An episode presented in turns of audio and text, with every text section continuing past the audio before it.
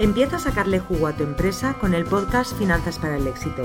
Soy Julia Piera, economista y asesora fiscal especializada en negocios online y conmigo vas a perder el miedo a los números de tu negocio y vas a tomar las decisiones correctas para tener por fin los beneficios que te mereces.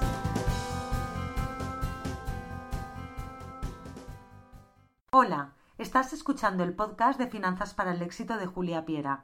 En este episodio te voy a contar qué es lo primero y principal que debes hacer en tu negocio o empresa para triunfar.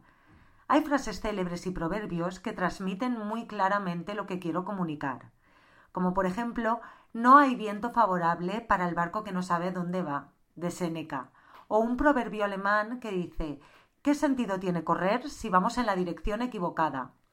También frases como el futuro no se prevé, se prepara. A estas alturas ya sabrás de qué estoy hablando. Por supuesto hablo de planificar o planear, y lo que no es planificación es improvisación. Y si ya es difícil que planificando salga todo como tú quieres, imagínate improvisando.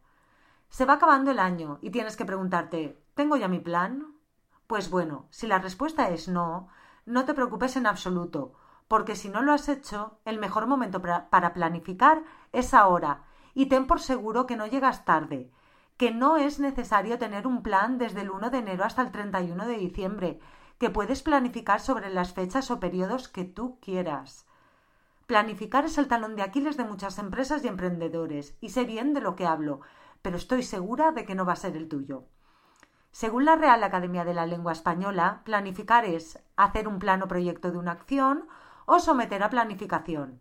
Y planificación es hacer un plan general metódicamente organizado para obtener un objetivo determinado.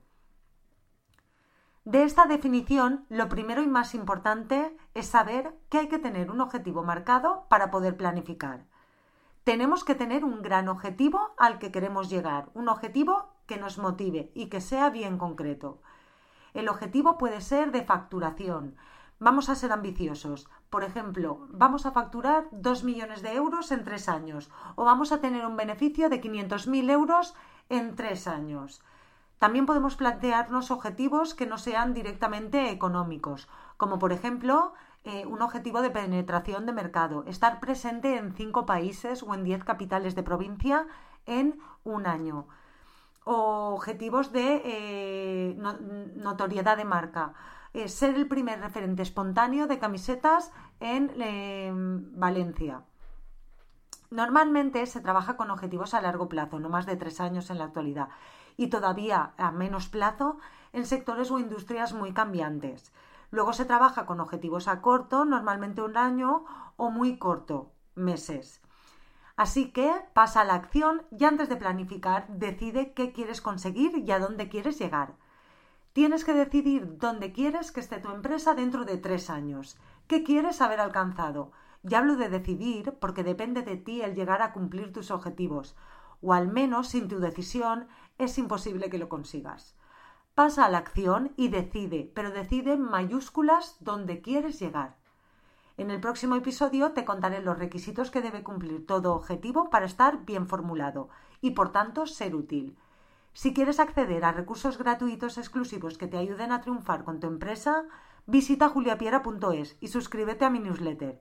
También te animo a que me escribas a julia.juliapiera.es y me cuentes qué te gustaría saber o qué problema te gustaría que resolviese en un episodio. Nos vemos la próxima semana. Feliz día y gracias por acompañarme. Y hasta aquí el episodio de hoy de Finanzas para el Éxito.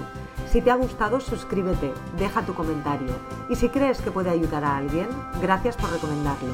Te espero en el próximo episodio o en juliapiera.es. Gracias por escucharme.